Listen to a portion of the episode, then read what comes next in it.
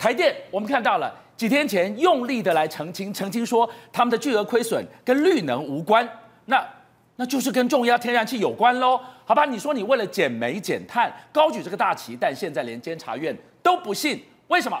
暐瀚今天带我们来看看全台最大的民营传统电厂，那就是台塑在麦寮跟六轻气电共生这两块，这两座发电厂用力发电，提供全台将近十一趴的电力，比核电还猛哎！没想到它像是一面照妖镜，照出什么真相？政府减煤减碳，能给吗？好，观众朋友，我要跟大家讲清楚一件事情哈。当你今天我们中华民国的经济部跟台电跟大家讲，我们不要使用核电，因为核电。可能很危险，对，核电可能怎么样？有一个隐忧哦。你看福岛，我觉得大家可以做选择。但你今天跳出来跟大家讲说，核电其实亏更多，我这个别别上个头卡，你起立公讲。什么叫核电可以亏更多？哎，因为法国来经济部跟台电，注意听清楚，观众朋友。法国有五十六个核子反应炉，五十六个机组，在过去的两年，它有二十六个机组在岁修，没有用。另外十八个机组，法国工人抗议罢工。另外，因为 COVID-19 的关系，很多维修机组的这个欧洲跟美国其他国家，特别是美国的这些专专业人没有办法到法国。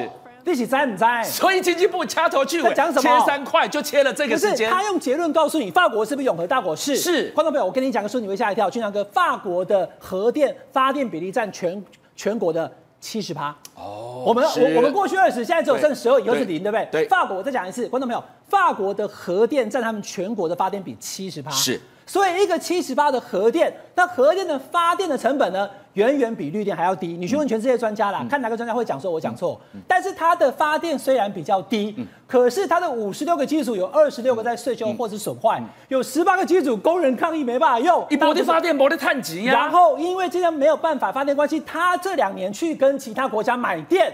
所以它的电费当然高啊，所以它你说过去为什么永和的亏更多？例如港工程测不？我现在讲完了，大家清楚了吗？是。那现在二零二三年，COVID 已经过去了，对。所以法国现在电马上降下来啦。嗯、你有没有看到？二零二二年的时候，因为核电厂维修关闭，所以亏了六千两百四十八亿。对，这是去年。嗯。今年已经没有我刚刚讲这些问题了，嗯、对不对？对。今年今天法国的核电厂恢复之后呢，它的电价立刻比邻国低了百分之十五到二十五。是不是叫灯爱啊？你要告诉我说核电很危险，我不要，可以我买，OK？对，你要告诉我核电会非常贵，会亏更多，不可以啦！你在讲什么？是，所以我这样讲完，大家清楚了哈。还是一样，因为核电，它很多人是担心的，因为我们全世界有很多，特别是二零一一年有个福岛核灾，但是我们经济部跟台电不能骗人，核电它整个的营呃营运成本跟建盖成本，比起绿电，比起其他我们还没看到的，我就跟俊相哥讲一件事情哦。今天跳题跟大家讲一下，观众朋友注意听哦。如果我们到了十年以后，你再来听这句话的时候，讲说，哎，我记得黄伟汉十年前讲过，我们现在台湾到处都是太阳能板。第一个它占地，第二个它也有污染。你以为太阳能板不污染吗？太阳能板里面有一个东西叫细泥，到现在为止很难处理。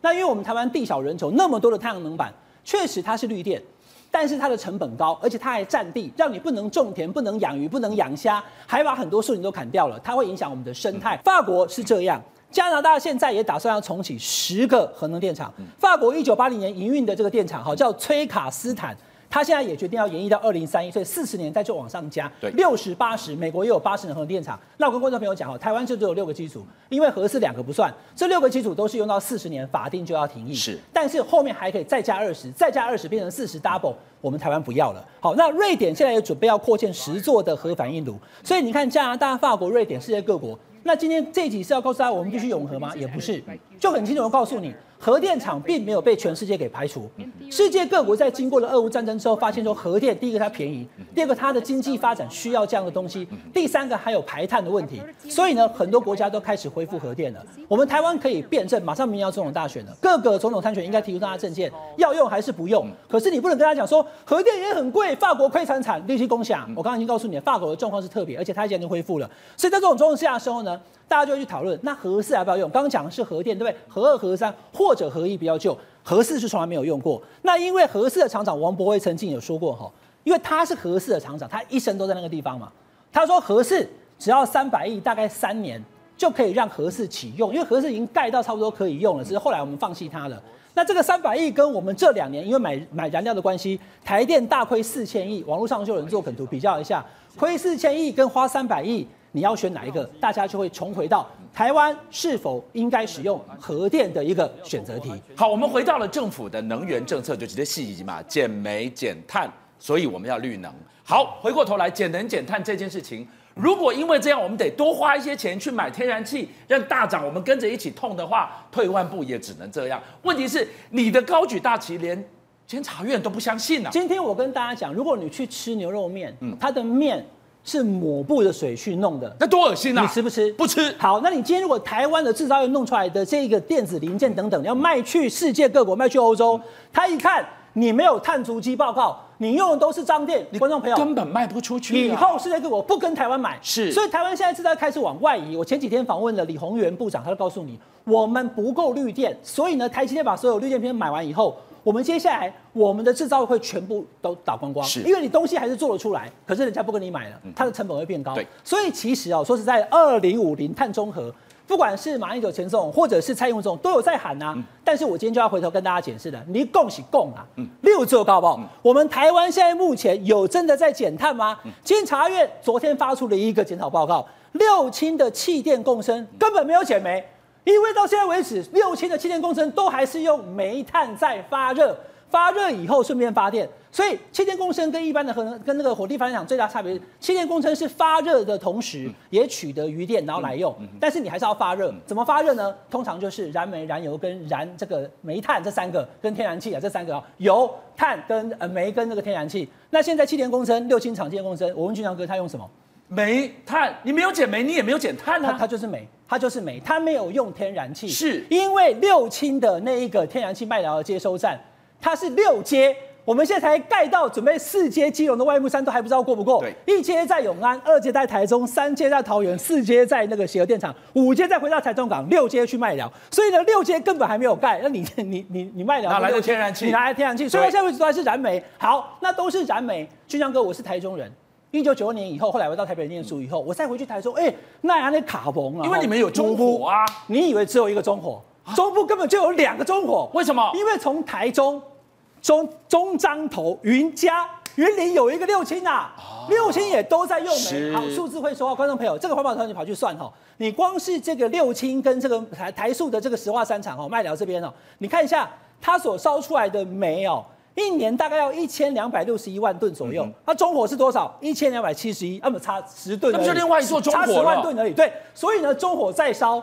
麦寮六轻也在烧，两边都在烧，难怪中彰投云家的空气这么不好。嗯、所以呢，蔡总统其实他刚刚上任前呢，他选上总统还没当时，他就有去六轻看过。是，他还说，嗯，在北外，好，点点安静，各国草草，嗯、你们不错。那我希望花五百七十亿，让六轻能够提出一个这个这个这个所谓的煤转气、煤改气，就以后不要再烧煤了，嗯、然后变成这个烧天然气。二零一五年，八年前的事情。啊，为什么等了八年？啊，这也代替帮里面三分钟五啊，有梦最美，希望相随，没有去做啊。所以现在目前六星还是都在燃煤，之前并且在抓报告了，你根本还在燃煤啊。所以观众朋友，燃煤的结果影响我们的空气，是大家用废换电还其次，这两年废氢还很多，这个议题很多人在讨论，但还没有结论。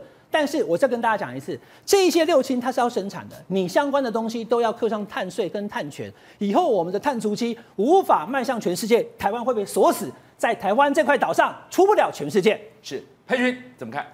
我实在不知道台电到底是国营事业还是党营事业哦。他举法国的这个例子哦，这除非你是钢铁绿粉啊，执政党说什么你信什么，不然这个例子就是刚好打脸民进党啊。因为刚刚暐瀚哥也讲嘛，法国电力公司大亏损，不是因为用核电才亏损，而是因为疫情的关系，有很多的机组进度维修推迟，所以整体的发电量大幅下滑嘛。那现而且还得去跟欧洲的其他电网去买电哦。那第一季核电机组线上增加之后，马上已经从这个能源进口国变成出出口国啦，所以发电量增加之外，当然发电成本也下降了。所以我说台电举这个例子，我不知道他到底是要帮这个民进党非核家园讲话，还是要揍打脸他。所以台电扯这个也亏损，就是就是一个反向的例子，因为人家的核电是暂时缺少，所以才亏损。那重启之后，除了不缺电不亏损，那请问我们的核能呢？那这几周我们当然讨论很多民进党的这个电力政策，最关键的原因还是因为错误的这个设定导致重大的亏损了。台电固然是一个国营事业，我们必须要用国库去补贴它，但是这个看起来是有一个限度在的。那台电会一直告诉大家说啊，因为疫情啊，所以很多的这个成本都会上上升。那确实火力发电的成本因为疫情上涨，但是我们看到亏损，除了这个原因之外，民间这些风电、光电，请问哪一个不是发一度亏一度哦？那这个就算是我们辅导绿能发展的国策，也要量力而为啊，不然这个台电能够承受的最后的底线到哪里？这个亏损无止境的一直扩大。扩大再扩大，然后你一边涨这个电价，然后一边来让国库挹注，这个方法能够撑多久？我真的不敢想象。蔡英文的任期到明年就要结束，但中华民国还要永续经营下去，台电还要继续经营下去。不是蔡英文走了，非核家园随便有没有做就没关系，我们还要民生问题，还是一辈子跟着我们的。是宇轩，对一个会把缺电、跳电，然后停电怪给小动物的单位，我实在对于它的可信度哦，这个打上一个大问号嘛。而这件事情很显然、很明白的就是，他们就是因为过去用核电，所以才省钱啊。因为当时没有核电可以用了，所以说呢才亏损啊。这不就是明摆的事实吗？但我反而对于所谓的这个一号机重启的三百亿台电亏损这个非常有感觉。各位，当年核四哦，我们盖了，大概总共花了两千八百亿，那时候民进党骂透了，说你在浪费公帑、浪费民脂民膏，如何如何。你现在去看一下台电这两年账面亏损四千亿。四千亿都可以把一座核四给盖好了，甚至还有还有剩哦，还有早哦。所以这个情况之下，各位，未来天然气占台湾的发电比例的大宗，随着原物料持续在高涨的状况之下，亏损今年度依然是可期的。所以你就看到每一年每一年的亏，但这些钱如果拿来发展核电，市场早就已经做好了。但是对比过去民进党讲的财政纪律，讲的说核四浪费人民纳税钱、民脂民膏，那不是何其讽刺吗？再来还有一个最重要的点。天天然气到底是不是一个干净的能源？我们现在知道的是核能，为什么法国愿意用？因为现在欧盟其实基本上把核能视为绿能的一种，没错。对，那天然气也是。但专家现在对于天然气最广为批判的是，你天然气在采收的过程当中，因为它的原本的本质叫做甲烷，而甲烷它是比二氧化碳还更可怕，甚至高达三十三倍严重性的温室气体。所以它光是泄漏的量，造成整个地表的温室效应，比二氧化碳、比燃煤甚至来更加严重。所以，难道你现在的逻辑是说，世界各国大家在反思？你蔡政府逻辑说，哎，反正只要不是在台湾就没关系啦，啊，反正温室气体是在这个原产地就好了。当然不是这样子嘛。所以，天然气不止造成台湾整个台电的财务纪律严重的崩坏，而且同时，它是不是所谓的干净的煤、干净的气体，现在都产生一个大问号。从这个角度上来看，你到底有什么样的立场来去跟核能 say no？邀请您一起加入五七爆新闻会员，跟俊相一起挖